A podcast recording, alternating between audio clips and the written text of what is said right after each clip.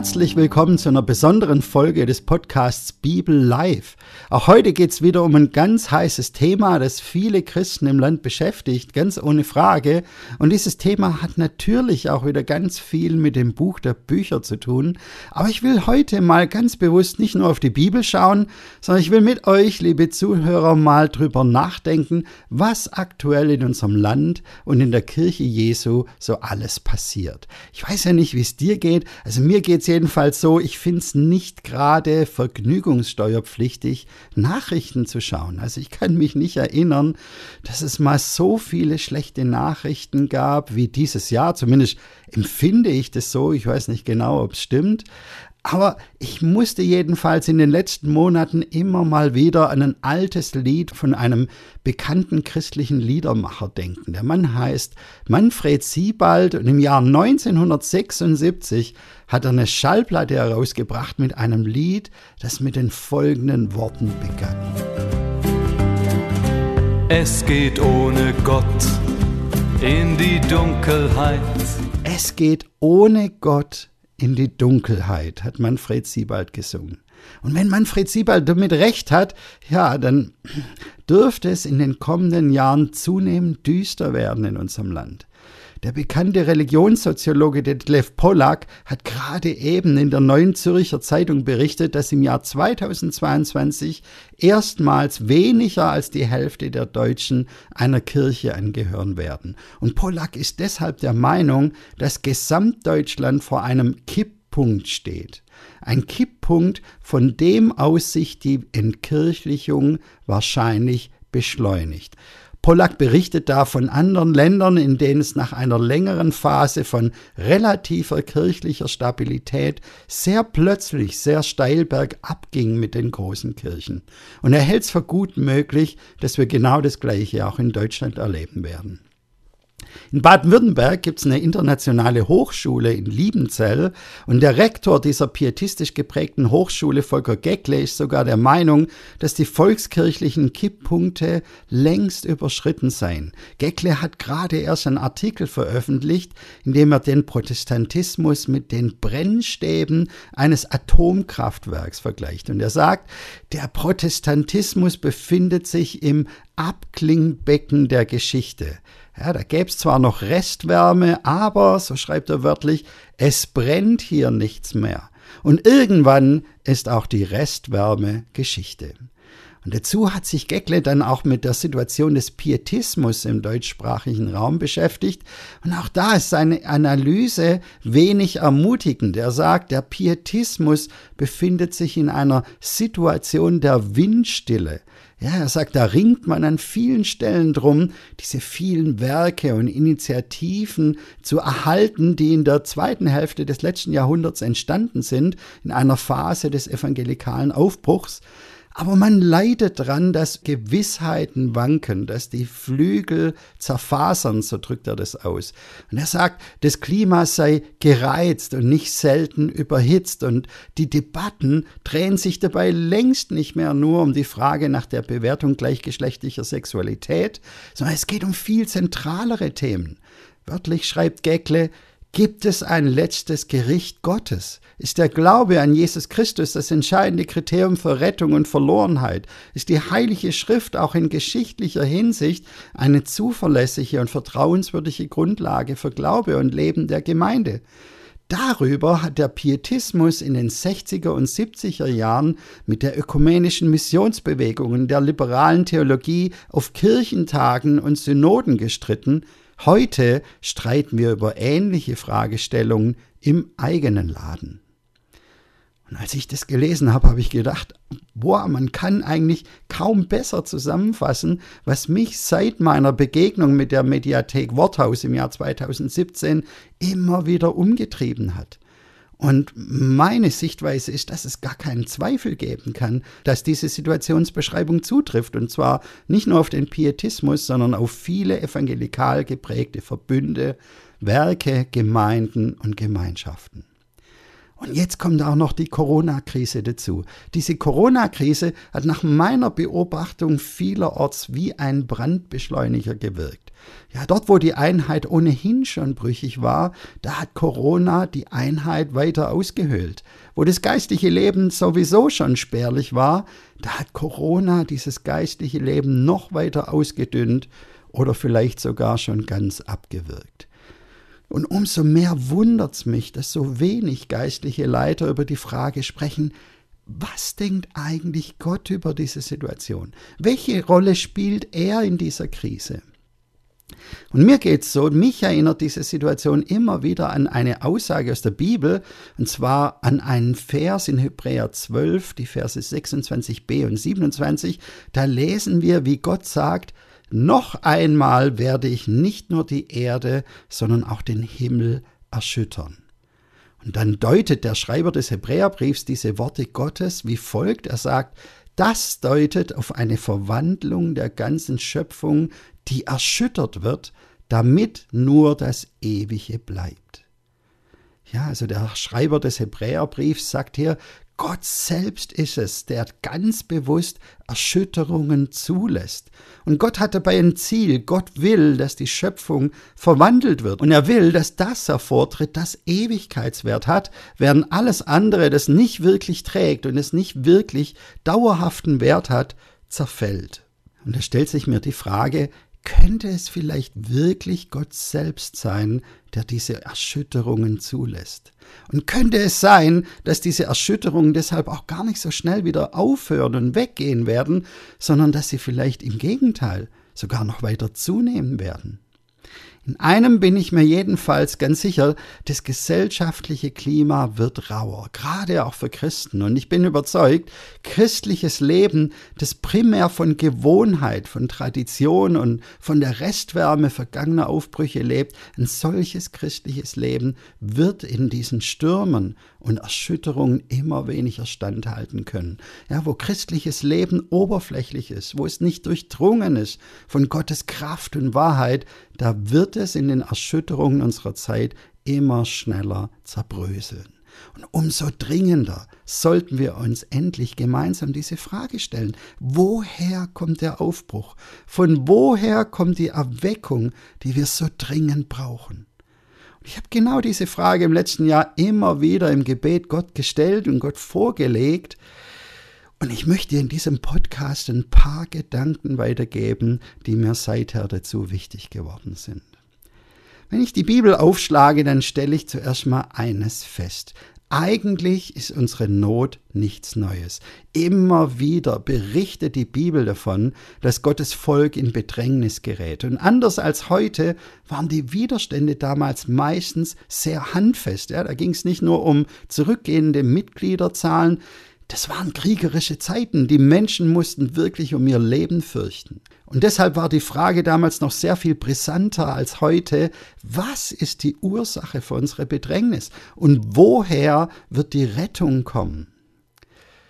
Jetzt gibt es ja Theologen, die behaupten, die Bibel wäre in Wahrheit nur so ein Zeugnis von damaligen menschlichen Erfahrungen und Überlegungen. Und ich denke, wenn das stimmen würde, dann müssten wir erwarten, dass die Bibel sich sehr ausführlich mit den ganz naheliegenden Ursachen für die damaligen Bedrängnisse des Volkes Israel befasst. Also wir müssten erwarten, dass die Autoren der Bibel sich ausgiebig beklagen über die machthungrigen, hochgerüsteten Nachbarvölker. Wir müssten erwarten, dass sie sich Sorgen darüber machen, dass die eigene Armee so schwach auf der Brust ist, technisch und zahlenmäßig. Wir müssten erwarten, dass man sich über schlechte Entscheidungen in der Regierung beklagt. Ja, denn all das ist es ja, was uns auch heute umtreibt. Ja, wenn man in die Talkshows reinschaut, genau darüber wird heute auch diskutiert. Was macht die Regierung? Geht sie richtig mit den Herausforderungen um? Wie geht's weiter? Welche Herausforderungen kommen auf uns zu? Sind wir dafür gut aufgestellt? Genau darüber wird heute auch diskutiert. Auch in christlichen Kreisen geht's da viel drum. Aber das absolut Erstaunliche ist, zu all diesen scheinbar absolut vordringlichen Themen finden wir quer durch die biblischen Bücher ein weitgehendes, ja geradezu dröhnendes Schweigen. Ja, dazu kommt einfach fast gar nichts. Stattdessen konfrontiert Gott sein Volk immer und immer wieder mit dieser einen überaus provozierenden Aussage. Gott sagt, weder eure aggressiven Nachbarvölker sind euer Problem, noch ist eure eigene Schwäche euer Problem. Die wirkliche Ursache eurer Probleme hat letztlich nur vier Buchstaben. G-O-T-T. Gott.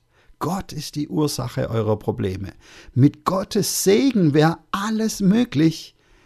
Aber ohne Gottes Segen gibt es nur eine Richtung, bergab. Wir können diese Sichtweise zum Beispiel nachlesen in den Abschiedsreden Josuas, in Josua 23 und 24. Ich möchte das wirklich empfehlen, liest es mal nach, das ist super interessant. Da lesen wir zum Beispiel in Kapitel 23, Vers 10, ja, ein einziger von euch kann tausend Mann in die Flucht schlagen, denn der Herr, euer Gott, ist es, der für euch kämpft. Und in Kapitel 24, Vers 12 sagt Gott, ich schickte wild gewordene Wespen gegen sie los und vertrieb die beiden Könige der Amoriter, euer Schwert und euren Bogen brauchte ich dazu nicht. Ja, das ist doch spannend, dass Josua das so schildert, denn Josua hätte ja allen Grund gehabt, am Ende seines Lebens stolz auf seine Lebensleistung als erfolgreicher Feldherr zurückzuschauen und sich so auch ein wenig selber zu loben. Aber nein, er macht das genaue Gegenteil. Er sagt, mit mir oder mit uns hatte unser Erfolg eigentlich gar nichts zu tun. Es kam gar nie, zu keiner Zeit auf unseren Heldenmut oder auf unser Kriegsgeschick an. Das war alles nur Gottes Werk. Und Gott hatte überhaupt kein Problem gehabt, die Feinde praktisch im Alleingang zu besiegen. Gott allein war der einzig entscheidende Faktor in den Kämpfen, die wir hatten. Es gibt absolut nichts, worauf wir stolz sein könnten. Ist schon eine sehr besondere Sichtweise. Und wir finden die an vielen Stellen im Alten Testament, zum Beispiel auch im Buch der Richter. Da schickt Gott den Gideon in den Kampf mit den Midianitern. Und es war wirklich verrückt. Gott besteht darauf, dass Gideons Heer mehrfach drastisch reduziert werden muss. Gott besteht darauf, dass die allermeisten der Kämpfer wieder nach Hause gehen sollen. Und warum macht Gott das? In Richter 7, Vers 2 lesen wir, wie Gott zu Gideon sagt, das Heer, das du bei dir hast, ist zu groß. So wie es jetzt ist, kann ich die Midianiter nicht in eure Gewalt geben, sonst könnten die Israeliten mir gegenüber behaupten, wir haben uns aus eigener Kraft gerettet. Und das ging für Gott gar nicht, denn Gott war es extrem wichtig, dass das Volk Israel gar nicht auf die Idee kommen kann, dass es sich vielleicht selbst geholfen oder selbst gerettet haben könnte. Und deshalb musste die Armee erstmal künstlich verkleinert werden, damit jeder merkt, hier sind keine Menschen am Werk, sondern hier ist Gott am Werk. Gott hat diesen Sieg vollbracht, keine Menschen. Und übertragen auf unsere heutige Situation stelle ich mir das in etwa so vor, wie wenn wir heute eine große Evangelisation starten würden und wir mieten eine große Halle wir machen eine große Einladekampagne und kurz bevor die Evangelisation losgeht, schicken wir den Großteil der Techniker einfach nach Hause. Einfach deshalb, damit wir am Ende gar nicht erst auf die Idee kommen können, dass die vielen Bekehrten ein Produkt sind von den coolen Videos und dem tollen Licht und dem genialen Sound, sondern damit am Ende wirklich auch dem Letzten klar ist, diese Leute haben sich nicht wegen der tollen Technik und nicht wegen der tollen Atmosphäre bekehrt, sondern ganz einfach, weil Gottes Geist souverän gewirkt hat. Und ich denke, da merken wir, das klingt für uns heute schon ziemlich schräg und herausfordernd. Um wie viel mehr muss es damals für Josua oder Gideon eine riesengroße Herausforderung gewesen sein? Denn da ging es ja nicht nur um die Frage, ob die Evangelisation gelingt oder nicht, sondern da ging es um Leben und Tod. Und gerade da hat Gott immer wieder deutlich gemacht, Gott verlangt von seinem Volk, dass es sich bewusst macht, dass an seinem Segen alles, wirklich alles gelegen ist. So, was bedeutet das alles jetzt für die Frage dieses Podcasts? Woher wird der Aufbruch kommen?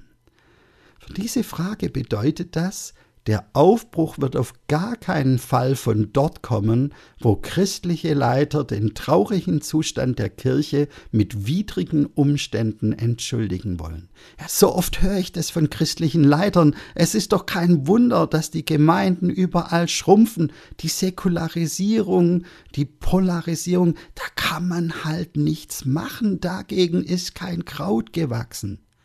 Aber wenn wir die Bibel ernst nehmen, dann müssen wir ganz klar sagen, nein, das ist falsch. Säkularisierung, Individualisierung, Polarisierung, das ist nicht wirklich unser Problem. Das ist genauso wenig unser Problem wie die Corona-Krise oder fehlendes Geld. Nein, diese Probleme und Defizite können vielleicht den Verfall beschleunigen. Aber unser eigentliches Problem hat auch heute noch genau die gleichen vier Buchstaben wie damals. G-O-T-T. Und deshalb wird der Aufbruch auch auf gar keinen Fall von dort kommen, wo als Reaktion auf die Krise primär über neue Strategien, Kompetenzen oder Methoden nachgedacht wird. Gleich gar nicht kommt der Aufbruch von dort, wo man die Krisensymptome ganz einfach durch immer neue Aufrufe und Appelle bekämpfen will. Ja, vielleicht kennst du das auch. Immer neue Appelle und Aufrufe zu mehr Einheit, mehr Spenden, mehr Engagement, mehr Kompetenzaneignung. Und es sind ja alles gute Dinge. Aber selbst wenn diese Anliegen gut sind, selbst wenn diese Strategien klug sind, selbst wenn die Kompetenzen wichtig sind, nichts davon wird die Wende bringen. Solange wir nicht das wahrhaben wollen, was Gott in der Bibel wieder und wieder deutlich macht.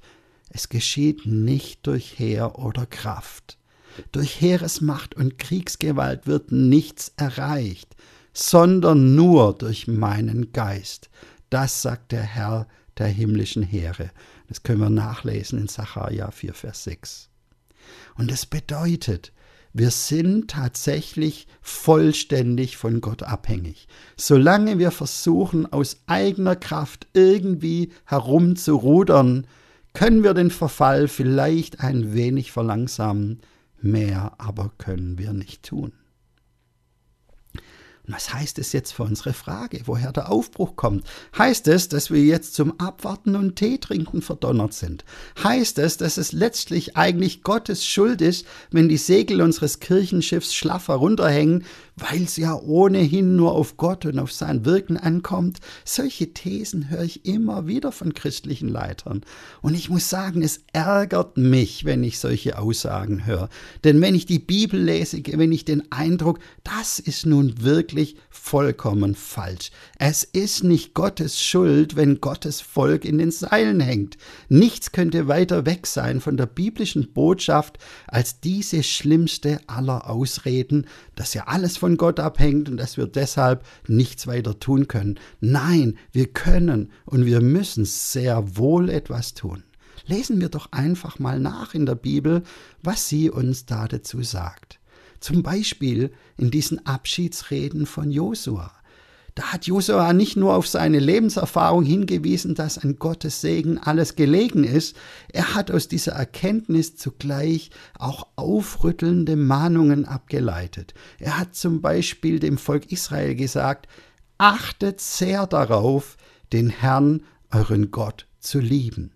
Das lesen wir in Josua 23, Vers 11 und in Josua 24, 14 sagt er noch dazu, begegnet dem Herrn mit Ehrfurcht dient ihm aufrichtig und treu. Das war für ihn entscheidend, damit das Volk Gottes herauskommt aus seiner Bedrängnis. Und genau das hatte Gott ihm ja auch selber mit auf den Weg gegeben. Das lesen wir in Josua 1, die Verse 7 bis 9. Da sagt Gott zu Josua, Gib acht, dass du ganz nach der Weisung handelst, die dir mein Knecht Mose gegeben hat. Du sollst davon nicht abweichen, weder nach rechts noch nach links. So hast du Erfolg bei allem, was du unternimmst. Hör nicht auf, in dem Gesetzbuch zu lesen und denk Tag und Nacht darüber nach. So weißt du, worauf du Acht geben musst. So kannst du dein ganzes Tun danach richten, wie es darin geschrieben steht.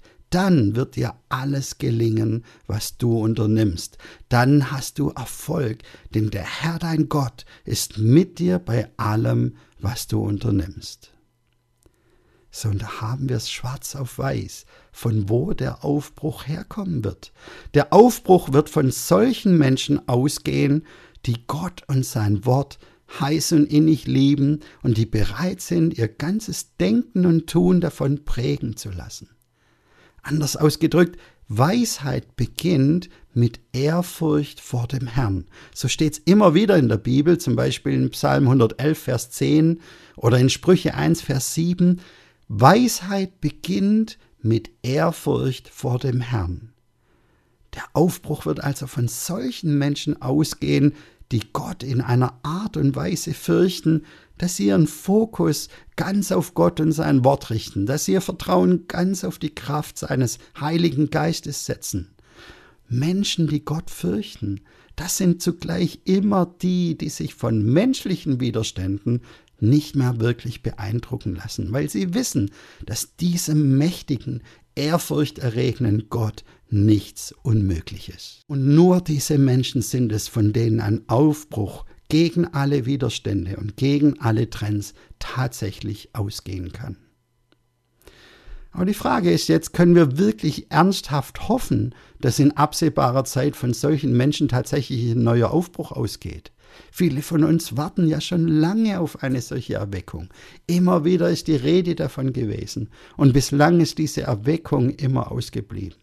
Und tatsächlich war mein Eindruck in den letzten Jahren, dass der Trend gerade eher in die gegenteilige Richtung geht. Mein Eindruck war, die Debatten unter evangelikal geprägten Christen sind doch eher sehr stark dominiert worden von einem schillernden Versprechen. Und dieses Versprechen lautet, wir bekommen das Kirchenschiff wieder flott, wenn wir es endlich mitschwimmen lassen in den Strömungen unserer Zeit.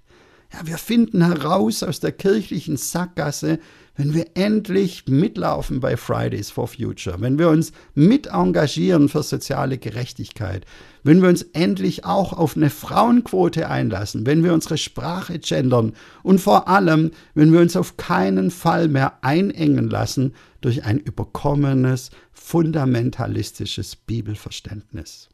Und in den letzten Jahren hatte ich manchmal den Eindruck, als ob sich diese Botschaft gar nicht mehr aufhalten lässt.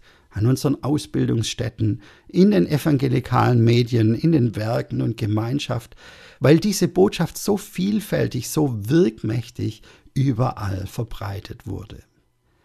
Aber ich muss sagen, gerade in den letzten Monaten sehe ich doch zunehmend einige andere Signale. Ich nehme Signale wahr, dass dieses progressive Versprechen doch an einigen Stellen an Strahlkraft verliert. Mein Eindruck ist zunehmend, dass doch mehr christliche Leiter bemerken, dass diese postevangelikalen und progressiven Strömungen zwar gut sind im Benennen von Fehlern, sie sind gut in der Dekonstruktion, aber sie bieten am Ende doch nur wenig konstruktive Orientierung an. Sie bringen wenig eigene Hoffnungsmodelle hervor. Sie sind weitgehend ungeeignet für die evangelistische Weitergabe unseres Glaubens und sie haben auch seelsorgerlich am Ende doch eher wenig zu bieten wenn ich den zornigen Gott abschaffe, dann mag das vielleicht auf diejenigen, die unter evangelikaler Gesetzlichkeit gelitten haben, kurzzeitig wie eine Erlösung wirken, aber auf Dauer merken wir, ohne Gottes Zorn wird auch seine Gnade irgendwie seltsam banal. Wenn Gott niemanden straft, dann brauchen wir auch kein rettendes Evangelium mehr. Wenn in der Theologie alles gleichgültig ist, ja, dann wird eben auch alles gleichgültig und dann wird auch alles irgendwie trostlos im wahrsten Sinne des Wortes. Mir scheint, es ist deshalb wohl kein Zufall, dass nach dem Boom von Worthaus und Co. zuletzt mit Glaubendenken und offen.bar gleich zwei neue Mediatheken entstanden sind, die ganz neu und ganz bewusst auf die Vertrauenswürdigkeit der Bibel setzen. Idea Spektrum hat die Offenbar-Mediathek sogar zum Hoffnungsträger und Projekt des Jahres 2021 gekürt. Und da habe ich mich schon gefragt, sehen wir hier vielleicht doch schon einen zarten Beginn einer Entwicklung, die in der Kirchengeschichte doch so oft zu beobachten ist. Denn so war das ja eigentlich schon so oft gewesen. Wenn es trocken wird, dann kehren Christen zurück zu den Quellen, die die Kirche Jesu zu allen Zeiten stark gemacht haben. Die Erlösung unter dem Kreuz, die Kraft von Gottes lebendigem Wort, die Stärkung im Gebet, die Erneuerung durch den Heiligen Geist, die Inspiration einer Gemeinschaft von Menschen, die Jesus leidenschaftlich folgt und ihn miteinander anbetet. Ja, immer wenn sich die Kirche von diesen Quellen entfernt hat, gab es zunehmend mehr Christen, die bemerkt haben, nichts und niemand kann diese Quellen je ersetzen. Und wir verlieren einfach alles, wenn wir diese Quellen verlieren. Ich habe im Jahr 2021 wieder einige ganz gute Bücher gelesen. Das letzte Buch, das ich in diesem Jahr gelesen habe, trug den Titel Überrascht von Furcht. Es stammt von Nata, der schon seit einiger Zeit mit Crosspaint im Internet Furore macht und dort vor allem viele junge Leute erreicht. Und ich dachte beim Lesen, wow, in diesem Buch weht ziemlich raue Erweckungsluft. Da geht es um Sünde und um das Kreuz, da geht es um Himmel und Hölle, da geht es um den Zorn und die Liebe Gottes, da geht es um die Notwendigkeit der Gottesfurcht, da geht es um Hingabe und Heiligung, ja, und man sollte eigentlich meinen, also diese Themen, die sind doch nun wirklich vollkommen out. Aber nein, es ist was total Erstaunliches passiert. Dieses Buch stand doch tatsächlich zwei Tage lang auf Platz 1 der Amazon Gesamtbestsellerliste. Also ehrlich, ich kenne kein anderes christliches Buch, das das geschafft hat. Und ich finde, das ist doch nun wirklich ein Signal, dass da irgendetwas in Bewegung geraten ist. Und beim Lesen des Buchs habe ich gedacht, man muss nicht jede Bibelauslegung von Nata im Einzelnen genauso teilen, aber man wird Nata definitiv nicht vorwerfen können, dass er die Bibel verdreht. Ganz im Gegenteil, viele der Auslegungen kann ich absolut nachvollziehen, weil sie einfach so breit und so deutlich in der Bibel belegt sind. Und ich musste wirklich denken, hier passiert etwas. Ganz offenkundig entsteht hier eine Gegenbewegung zu einem Christentum, das sich zwar gerne selbst als modern und progressiv darstellt, das aber zugleich wichtige Elemente der Botschaft über Bord wirft, die das Christentum doch zu allen Zeiten so einzigartig und so revolutionär gemacht hat. Ja, es war nun mal kein Social Gospel, keine Befreiungstheologie, keine öffentliche Theologie, keine Transformationstheologie, die in der Vergangenheit wirklich die Gesellschaft verändert hat, die Menschen aus ihrer Not geholt hat. Nein, was wirklich ganze Gesellschaften verändert hat, das waren die christlichen Erweckungsbewegungen, wie zum Beispiel der Pietismus, der Methodismus, die Great Awakenings in den USA und viele andere. Und in allen diesen Erweckungsbewegungen sehen wir, es war doch immer wieder dieses alte, raue Evangelium, das quer durch die Generationen wirkt und sich weiter um den ganzen Globus verbreitet. Weil Menschen erleben, nur sein Wort gibt Orientierung und Hoffnung über den Tod hinaus. Nur sein Geist schafft wirklich Neues. Und nur eine Transformation der Herzen führt am Ende zu echter Gesellschaftstransformation. Und das ist es, was mich begeistert. Das ist es, was mir Mut und Hoffnung macht für die Zukunft der Kirche Jesu und auch für die Zukunft unserer Gesellschaft. So lass mich am Ende nochmal zurückkommen auf dieses Lied von Manfred Siebald, mit dem wir zu Beginn dieser Folge gestartet sind. Die Worte von Manfred Siebald klingen für mich heute fast ein wenig prophetisch. Hören wir da noch mal kurz rein. Manfred Siebald singt da folgendes. Es geht ohne Gott in die Dunkelheit, aber mit ihm gehen wir ins Licht. Sind wir ohne Gott, macht die Angst sich breit, aber mit ihm fürchten wir uns nicht. Genau das ist es doch, was wir heute in unserer Gesellschaft sehen. Angst macht sich breit. Angst vor der Klimakatastrophe, Angst vor Infektion und Krankheit, Angst vor dem Zusammenbruch des Gesundheitswesens, Angst vor Existenzverlust und dem wirtschaftlichen Niedergang, Angst vor dem Blackout, Angst vor dem Zerfall der Gesellschaft, Angst vor Extremisten und Ideologien, Angst vor Überfremdung. Und es gibt sogar Leute, die behaupten, Angst sei gut, damit wir uns richtig verhalten. Und ein Stück weit stimmt es ja auch, aber ich sehe eben auch immer mehr Menschen, die wirklich leiden unter ihrer Angst. Ich sehe, wie Angst Konflikte produziert. Ich sehe, wie Angst die Grenzen des Respekts und der Achtung niederreißt. Ich sehe, wie die Angst verhindert, dass wir respektvoll miteinander reden und diskutieren können. Ich sehe, wie Angst Gemeinschaft zerstört, wie Angst das Miteinander in unserer Gesellschaft zerstört. Und ich sehe, dass Angst eben doch am Ende ein schlechter Ratgeber ist, weil sie das nüchterne, rationale Denken zerstört. Und deshalb bete ich in dieser aufgewühlten Zeit um Frieden für unser Land. Ich bete für unsere Politiker, dass sie gute Entscheidungen treffen, die helfen, dass das Miteinander wieder verbessert wird. Ich bete um Gottes Segen für unser Land, damit die Wirtschaft und damit auch unser Sozialstaat nicht zusammenbricht.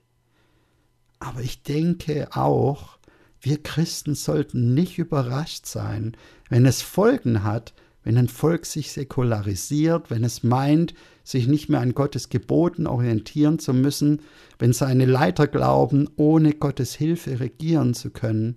Es sollte uns nicht überraschen, wenn die Orientierungslosigkeit, die Angst, die Polarisierung und die Konflikte in der Gesellschaft weiter zunehmen. Doch zugleich denke ich, für uns Christen gibt es trotzdem keinen Grund, sich entmutigen zu lassen. Im Gegenteil, wir haben allen Grund, uns auf die Zeit, die vor uns liegt, zu freuen, denn ich bin mir sicher, Gott hat keine Angst. Gott ist größer und stärker als alles Dunkle, das in dieser Welt am Werk ist. Gott hat alles unter Kontrolle. Gott regiert. Und Gott hat einen guten Plan. Er ist längst schon am Werk. Und deshalb bin ich mir auch sicher, der Aufbruch kommt. Und wenn er losgeht, dann will ich gerne dabei sein. Und ich lade dich ein, dich einzuklinken. Lass uns gemeinsam zu diesen Menschen gehören, die ihren Fokus ganz auf Gott und sein Wort richten, die ihr Vertrauen ganz auf die Kraft seines Geistes setzen und die erfüllt sind von dieser Hoffnung, dass für unseren großartigen Gott nichts unmöglich ist. So, ich wünsche dir von Herzen für die kommende Zeit, dass du mehr denn je die Nähe und Gegenwart unseres himmlischen Vaters im Alltag erlebst, dass du mehr und mehr verstehst, was Gott uns in seinem Wort zu sagen hat, dass du dich tiefer denn je verwurzeln kannst in seinem kraftvollen Wort und dass du erlebst, dass seine Wahrheit wirklich frei macht. So vielen Dank heute wieder fürs Zuhören. Ich hoffe, es hat dich ermutigt und wenn das der Fall war, dann weist doch auch gerne deine Freunde darauf hin. Und vor allem hoffe ich, dass du auch beim nächsten Mal wieder dabei bist bei der nächsten Folge von Bibel Live.